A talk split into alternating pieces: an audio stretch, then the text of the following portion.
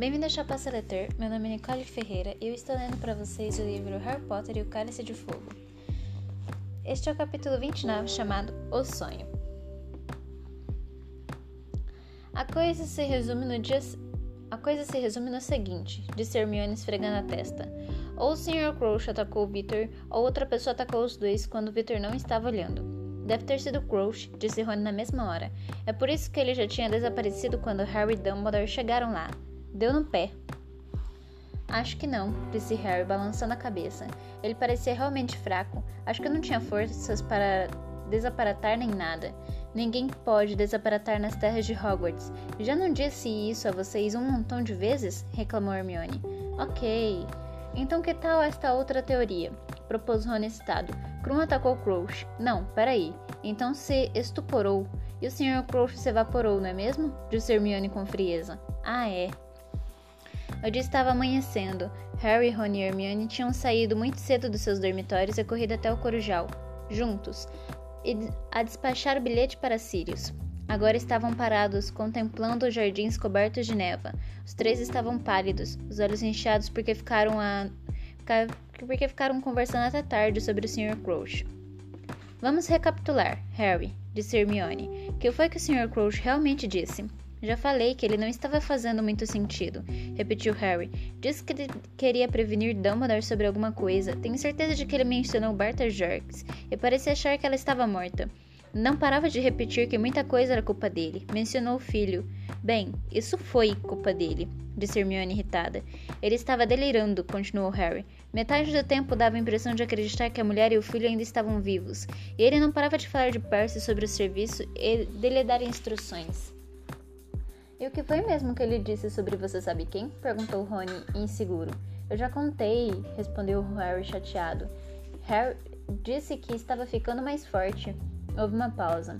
Então Rony, num tom de falsa segurança, disse: Mas ele estava delirando, conforme você falou. Portanto, metade disso provavelmente é só delírio. Ele ficava mais sensato quando tentava falar de Voldemort, disse Harry, não dando, não dando atenção à careta de Rony. Estava realmente com dificuldade para formar frases, mas isso era quando parecia que sabia onde estava e o que queria fazer. Ele não parava de dizer que queria ver Dumbledore. Harry se afastou da janela e olhou para os caibros do telhado. Do telhado. Metade dos números metade dos numerosos poleiros estava vazia. De vez em quando, mais uma coruja estava voando por uma das janelas, voltando de uma calçada noturna com um rato no bico. Se Snape não tivesse me atrasado, comentou Harry, talvez a gente tivesse chegado lá a tempo. O diretor está ocupado, Potter. Que tolice é essa, Potter? Por que ele simplesmente não saiu do caminho?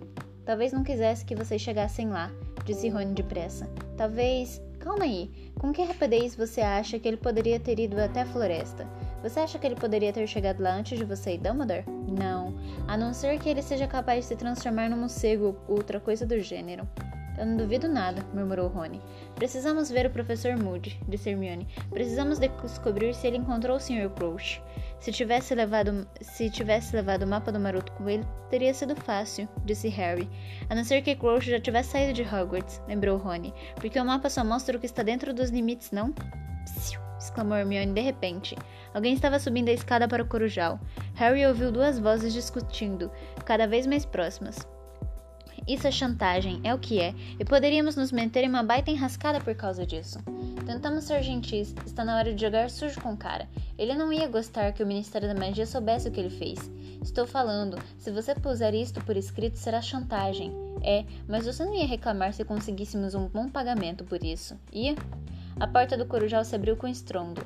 Fred e George apareceram no portal e em seguida congelaram ao verem Harry, Rony e Hermione. O que é que vocês estão fazendo aqui? Perguntaram Rony e Fred ao mesmo tempo. Despachando uma carta, responderam Harry e George em uníssono. Que? A esta hora? Se admiraram Hermione e Fred. Fred sorriu. Ótimo. Nós não perguntamos o que vocês estão fazendo se vocês não nos perguntarem, disse ele.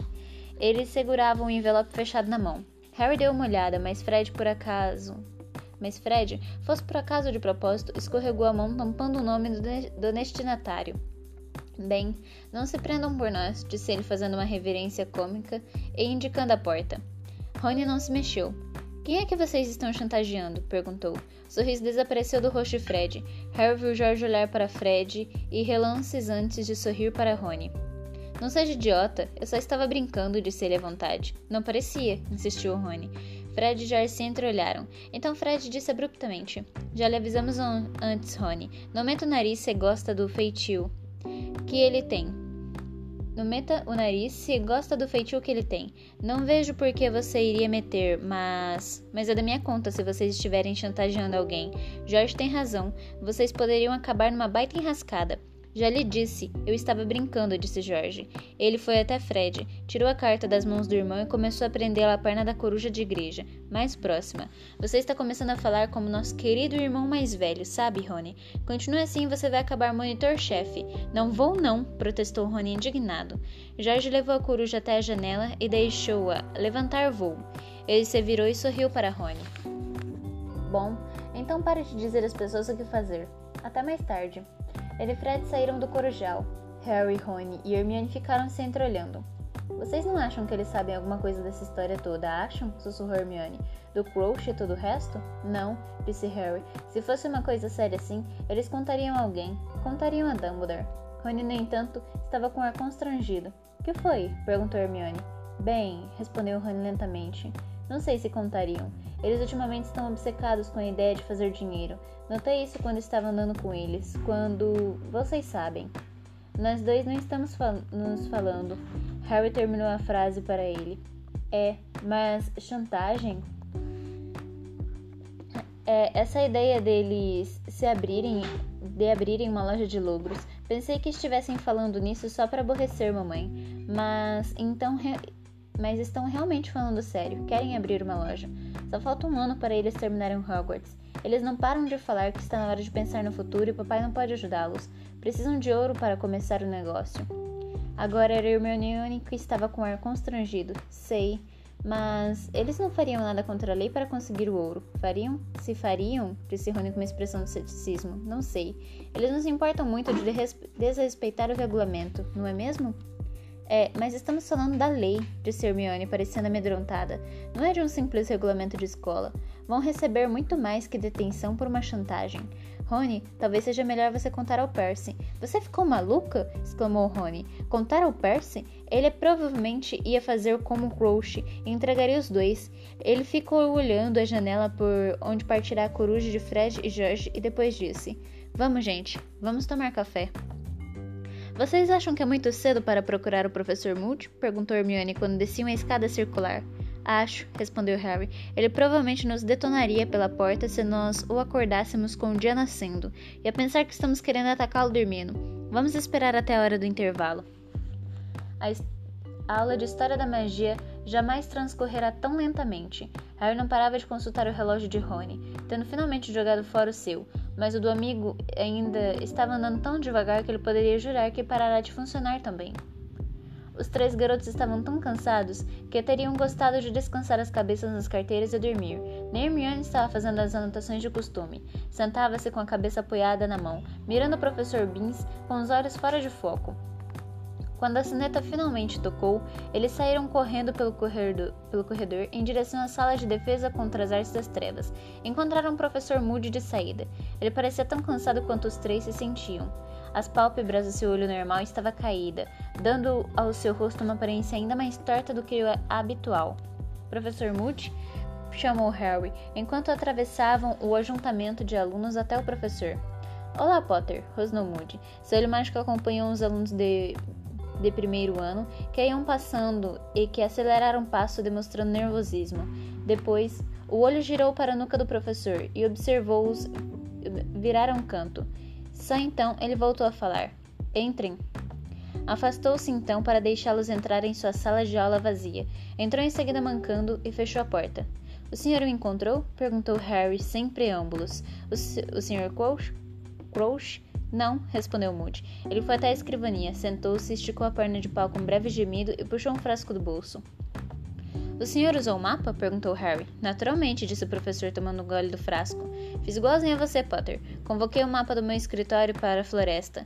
O homem não estava em lugar algum. Então ele desaparatou? perguntou Rony. Não se pode desaparatar nos terrenos da escola, Rony, disse Hermione. Não existem outras maneiras que ele poderia ter usado para desaparecer. Existem, professor? O olho mágico de Moody estremeceu ao pousar em Hermione. Você é outra que poderia pensar numa carreira de Auror, disse ele à garota. Sua cabeça funciona na direção certa, Granger. Hermione corou de prazer. Bem, ele não estava invisível, falou Harry. O mapa mostra as pessoas invisíveis, então ele deve ter deixado Hogwarts. Mas com as próprias pernas? perguntou Hermione ansiosa. O que foi, o que o fez deixar? Ou alguém o fez deixar? É, alguém poderia ter feito isso. Montar o Crouch numa vassoura e levar ele embora, não poderia? Perguntou Rony depressa, olhando esperançoso para o Moody, como se eu também quisesse ouvir que ele tinha talento para Aurora. Não podemos excluir o sequestro, rosnou Moody. Então, disse Rony, o senhor acha que ele também que ele está em algum lugar de Hogsmeade? Poderia estar em qualquer lugar, respondeu Moody balançando a cabeça. A única coisa de que temos certeza é que ele não está aqui. Professor deu um grande bocejo, suas cicatrizes se esticaram e sua boca torta deixou entrever o que, o que lhe faltavam vários dentes. Então disse: Agora Dumbledore me contou que vocês três se imaginam investigadores, mas não há nada que possam fazer para o, por, por Crouch. O mistério vai procurá-lo agora. Dumbledore já mandou uma notificação, Potter, e você concentre-se na terceira tarefa. Que? disse Harry. Ah, sim. Ele ainda não parará um instante sequer para pensar no labirinto desde que deixara Krum na noite anterior. Deve ser bem a sua praia essa, disse o professor erguendo os olhos para Harry e coçando o queixo barbado e cheio de cicatrizes. Pelo que Dumbledore me contou, você já conseguiu fazer coisas parecidas muitas vezes. Venceu uma série de obstáculos que guardavam a Pedra Filosofal no primeiro ano, não foi? Nós ajudamos, disse Rony depressa. Eu e Mione ajudamos. Moody se riu. Bem, então ajude-o a treinar para esse e ficarei muito surpreso se ele não vencer. Nesse meio tempo, vigilância constante, Potter. Vigilância constante. Ele tomou mais um longo gole do frasco de bolso e seu olho mágico girou para a janela. Por ali, via-se a vela principal no navio de Durmstrang. Vocês dois, seu olho normal estava posto em Rony e Hermione, Fiquem colados no Potter, sim, estou de olho nas coisas, mas assim mesmo, nunca olho demais para se vigiar. Sirius devolveu a coruja dos garotos na manhã seguinte.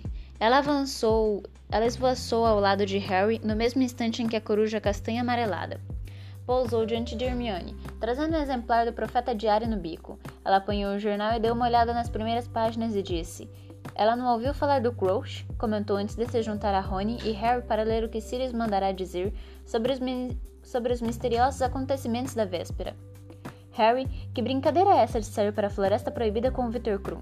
Quero que você jure na volta desse correio que não vai sair andando com mais ninguém à noite. Alguém perigosíssimo em Hogwarts. Para mim, está muito claro que esse alguém queria impedir Crouch de ver Dumbledore. E você provavelmente esteve a poucos passos dele no escuro. Poderia ter sido morto. O seu nome não foi parar no cálice de fogo por acaso. Se alguém está tentando atacá-lo, essa é a última chance. Fique perto de Rony e Hermione. Não saia da Grifinória tarde, tarde da noite e se prepare para a terceira tarefa. Pratique estupuramento e desarmamento. Algumas das viriam a calhar. Não há nada que você possa fazer por Crouch. Não se exponha e se cuide. Estarei esperando a carta em que você me dará sua palavra de que não vai mais ultrapassar os limites da escola. Sirius. Quem é que. Quem é ele para me fazer sermão por ultrapassar os limites da escola? Disse Harry ligeiramente indignado, enquanto dobrava a carta de Sirius e a guardava no bolso interno das vestes. Depois de tudo que ele aprontou na escola, ele está preocupado com você, lembrou Hermione com rispidez. E o mesmo se aplica a Moody e Hagrid, por isso escute o que eles estão lhe dizendo. Ninguém, me, ninguém tentou me atacar este ano, disse Harry. Ninguém me fez absolutamente nada, exceto colocarem seu nome no cálice de fogo, disse Hermione. Devem ter tido um bom motivo para isso, Harry. Snuffles tem razão. Talvez estejam esperando a hora certa. Talvez a terceira tarefa seja que vão pegar você. Olhem, disse Harry impaciente. Digamos que Snuffles tenha razão e alguém estuporou Krum para sequestrar Crouch. Bem, ele estaria concedido. Ele estaria escondido entre as árvores perto de nós, certo? Mas esperou eu estar fora do caminho para agir, não foi? Portanto, não está parecendo que eu seja o alvo deles, não é? Eles não, eles não poderiam fazer parecer um acidente se tivessem matado você na floresta. Mas se você morresse durante a tarefa, eles não importaram, eles não se importaram de atacar Krum, não foi? Por que não aproveitaram para acabar comigo também? Poderiam ter feito parecer que Krum e eu tínhamos duelado ou qualquer outra coisa. Harry, eu também não entendo, disse Hermione desesperada. Só sei que há um monte de coisas estranhas acontecendo e que não estou gostando nada. Moody está certo, Snuffle está certo. Você não tem que começar a treinar, você tem que começar a treinar logo para a terceira tarefa. E não se esqueça de responder a Sirius e prometer que não vai sair por aí sozinho outra vez. Os jardins de Hogwarts nunca pareceram mais convidativos do que quando Harry foi obrigado a permanecer no castelo. Nos dias que se seguiram, ele passou quase o tempo todo livre na biblioteca com Hermione e Rony, consultando livros sobre azarações ou então as salas de aulas desocupadas, em que eles estavam eh, entravam escondidas para praticar. Harry se concentrou no feitiço estuporante, que ele nunca usara antes. O problema era que sua prática exigia certos sacrifícios de Rony e Hermione. Não podíamos sequestrar Madame Nora? sugeriu Rony durante a hora do almoço na segunda-feira, ainda deitado de barriga para cima, no meio da sala de feitiços, onde acabará de ser estuporado e reanimado por Harry pela quinta vez seguida. Vamos estuporar a gata para variar, ou quem sabe você podia usar o Dobby. Harry, aposto que ele faria qualquer coisa para ajudar você. Não estou reclamando nem nada. O garoto se levantou esfregando as costas, mas estou todo doído. Bem, você sempre sai de cima das almofadas, não é? Disse Hermione com impaciência, arrumando a pilha de almofadas usadas para o feitiço expulsório que Flitwick deixara guardadas em um armário. Experimente cair de costas. Quando a gente está sendo estuporado, não consegue mirar muito bem, Hermione, defendeu-se Rony aborrecido. Por que você não experimenta uma vez? Bem, acho que Harry já pegou o jeito, disse a garota apressada, e não precisamos nos preocupar com o desarmamento, porque ele já sabe fazer isso há séculos. Acho que hoje à noite devíamos começar algumas azarações. A garota percorreu com os olhos a lista que tinham feito na biblioteca. Gosto da cara dessa daqui, disse ela, azaração de impedimento. Deve retardar qualquer coisa que esteja tentando atacar você, Harry. Vamos começar por ela. A sineta tocou apressadamente. Apressadamente, eles enfiaram as almofadas no armário de Flitwick e saíram com cautela da sala de aula. Vejo vocês no jantar, disse Hermione, e foi para a aula de aritmancia, enquanto Harry e Rony seguiam para a aula de adivinhação na Torre Norte. Grandes feixes de sol radiosamente dourados, vindo das altas janelas, e cortavam o corredor. O céu lá fora estava tão intensamente azul que parecia esmaltado. Vai estar uma sauna na sala da Trilane. Ela nunca apaga aquela lareira, comentou Rony, quando começaram a subir a escada circular que levava à escada prateada e ao alçapão. E ele estava certo. A sala mal iluminada estava incomodamente quente. A fumaça da lareira perfumada estava mais densa que nunca. Harry sentiu a cabeça tontear ao se dirigir a uma das janelas de cortinas corridas, enquanto a professora Sibila estava olhando para o outro lado, tentando soltar o chalé de um abajur. Ele abriu, ele abriu a janela uns dois dedinhos e tornou a se sentar em sua cadeira forrada de chintz, de modo que uma brisa suave correu pelo seu rosto. Ele se sentiu muitíssimo confortável. Meus queridos, disse a professora, sentando-se em, sentando-se em sua bergere diante, diante da turma e percorrendo-a com seus olhos estranhamente aumentados. Estamos quase no fim dos nossos estudos sobre a adivinhação planetária. Hoje, no entanto, teremos uma excelente oportunidade de examinar os efeitos de Marte, porque ele está em uma posição muitíssimo interessante neste momento. Se vocês todos olharem para cá, eu vou diminuir a luz. Acenou com a varinha as luzes se apagaram. A lareira ficou sendo a única fonte de claridade. A professora Sibila se curvou e tirou de baixo da poltrona um modelo do sistema solar, protegido por uma redoma de vidro. Era uma bela peça. Cada uma das luas cintilantes estavam dispostas em torno dos nove planetas e do Sol esbraseado, todos suspensos no ar sob vidro. Harry acompanhou indolentemente a professora começar a apontar o ângulo fascinante que Marte formava com Netuno. A fumaça muito perfumada o envolveu e a brisa vinda da janela brincou pelo seu rosto. Ele ouviu um inseto zumbir suavemente enquanto em algum lugar atrás da cortina. Suas pálpebras começaram a pesar. Ele estava cavalgando as costas de um corujão, voando por um claro céu azul em direção à casa velha e coberta de rira. Situada no alto de uma encosta, eles foram voando cada vez mais baixo, o vento passando agradavelmente pelo rosto de Harry até chegarem a uma janela escura e desmantelada, no primeiro andar da casa pela qual entraram. Agora estavam voando por um corredor sombrio e chegaram a um quarto bem no final. Cruzaram a porta e entraram nesse quarto cujo janelas estavam pregadas. Harry desmontara das costas do corujão e observou-o esvoaçar pelo quarto e pousar em uma poltrona virada de costas para ele. Havia duas formas escuras no chão ao lado da cadeira.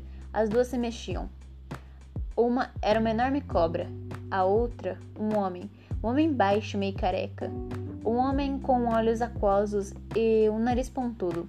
Ele arfava e soluçava no tapete diante da lareira. Você está com sorte, rabicho, disse uma voz fria e aguda do fundo da poltrona em que o corujão pousará. Você tem de fato muita sorte. O seu erro não chegou a arruinar tudo. Ele está morto. Milord, ofegou o homem no chão. Milord, estou tão. Tão satisfeito e tão arrependido. Nagini, disse a voz fria. Você está sem sorte. Afinal, não é hoje que vou lhe dar rabicho para comer. Mas não se incomode, não se incomode. Ainda tenho Harry Potter. A cobra sibilou. Harry viu a língua dela se agitar. Agora, rabicho, disse a voz fria. Talvez mais um lembrete do porquê não vou tolerar mais nenhum erro seu. Milord, não eu suplico. A ponta da, de uma varinha ergueu-se do fundo da poltrona. Mirou Rabicho.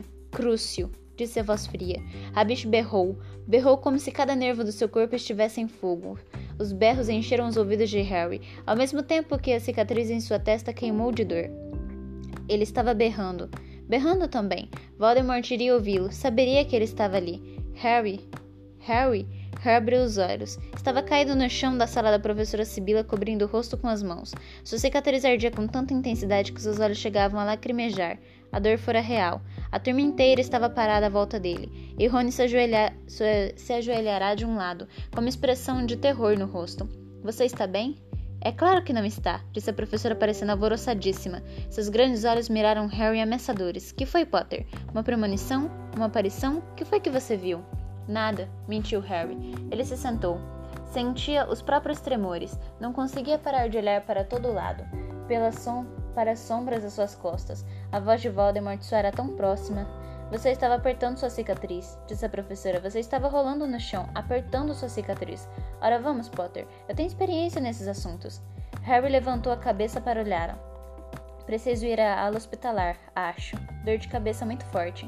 Meu querido, sem dúvida você foi estimulado pelas extraordinárias vibrações premonitórias da minha sala. Se você sair agora, poderá perder a oportunidade de ver mais longe do que jamais. Eu não quero ver nada, a não ser um remédio para minha dor de cabeça. Harry se levantou. A turma recuou, todos pareciam nervosos. Vejo você mais tarde, murmurou ele para Rony, e, e apanhando a mochila, rumou para o alçapão sem dar atenção à professora Sibila, que revelava no rosto uma grande frustração, como se alguém a tivesse privado de um prazer real. Quando Harry chegou ao fim da escada, porém, não rumou para a ala hospitalar. Não tinha a menor intenção de ir até lá. Sirius lhe dissera, lhe dissera o que fazer se a cicatriz tornasse a doer, e ele ia seguir o conselho do padrinho ir ao escritório de Dumbledore. Ele atravessou os corredores decidido, pensando no que virá no sonho. Fora tão vívido com, como outro que o despertará na Rua dos Alfeneiros. Ele repassou mentalmente os detalhes, procurando se certificar de que não os esqueceria. Ouvirá Voldemort acusar Rabicho de cometer um erro, mas a coruja trouxerá boas notícias. O erro fora consertado. Alguém estava morto. Por isso, Rabicho não ia, ser, não ia servir de alimento para a cobra. Em seu lugar, Harry é quem iria. O garoto passou direto pela gárgula que, que guardava a entrada do escritório de Dumbledore. Sem reparar, ele piscou, olhou em volta, percebeu a distração, refez seus passos e parou diante do ornato. Então se lembrou que não conhecia a senha. Sorvete de limão? Experimentou. A gárgula não se, me... não se moveu. Ok, disse Harry encarando-a. Drops de pera, varinha de alcaçuz, delícia gasosa, chicle de baba bola, feijõezinhos de todos os sabores. Ah, não, ele não gosta desses. Ou gosta. Ah, abra logo, será que não pode? exclamou o garoto aborrecido. Eu realmente preciso ver o diretor. É urgente. A gárgula continuou imóvel. Harry chutou-a, mas não conseguiu nada, exceto sentir uma dor excruciante no dedo do pé. Sapo de chocolate berrou com raiva, parado num pé só. Pena de açúcar, torrão de batata. A gárgula ganhou vida e saltou para o lado. Harry piscou os olhos. Torrão de batata? exclamou admirado. Eu estava só brincando. Ele passou depressa pela abertura nas paredes e pisou no patamar de uma escada em espiral que se deslocou lentamente para o lado, ao mesmo tempo que as portas se fechavam às suas costas, levando-o até uma porta de carvalho polido com uma maçaneta de latão. Ele ouviu vozes no escritório, saltou da escada em movimento e hesitou, escutando. Dumbledore, receio não ver a relação, não a vejo mesmo. Era uma voz do ministro da magia, Cornélio Fudge. Ludo diz que Berta é perfeitamente capaz de se perder. Concordo que era de esperar que, a esta altura, ela já tivesse sido encontrada. Mas mesmo assim, não temos evidência alguma de crime, nem de crime, Dumbledore. Nenhuma. Quanto ao desaparecimento dela está ligado ao de Barto Crouch. E o que é que o senhor acha que aconteceu com Barto, ministro? Perguntou Moody num rosnado. Vejo duas possibilidades, Alastor, disse Fudge. Ou Crouch finalmente enlouqueceu, ou, o que é muito provável, e tenho certeza de que você concorda, dada sua história pessoal, perdeu o juízo e saiu vagando por aí. Ele vagou muitíssimo depressa, se for o caso, Cornélio, comentou Dumbledore calmamente. Ou então, bem. Fudge pareceu constrangido. Bem, não vou julgar até depois de ver o local onde foi encontrado, mas você disse que foi um pouco além da carruagem da Belks Batuns. Dumbledore, você sabe quem é aquela mulher? Considero-a uma diretora competente e uma excelente dançarina, acrescentou Dumbledore rapidamente. Ora, vamos, Dumbledore, disse Fudge irritado. Você não acha que pode estar predisposto a favorecê-la por causa de Hagrid? Nem todos eles são inofensivos. Se é que se pode chamar Hagrid de inofensivo com aquela fixação monstruosa que ele tem. Tenho tantas suspeitas de Madame Maxmini quanto tenho de Hagrid, disse Dumbledore com a mesma calma. Acho que é possível que você esteja predisposto a condená-la, Cordélio. Cornélio. Será que podemos fechar esta discussão? Esta discussão? rosnou Moody. Sim, sim, vamos descer aos jardins então, disse Cornélio impaciente. Não, não é isso, falou Moody. É que Potter quer dar uma palavra com você, Dumbledore. Ele está ali do outro lado da porta. E este foi o capítulo 29. Eu espero que vocês tenham gostado. A gente se vê no capítulo 30 chamado A Penseira. Até breve!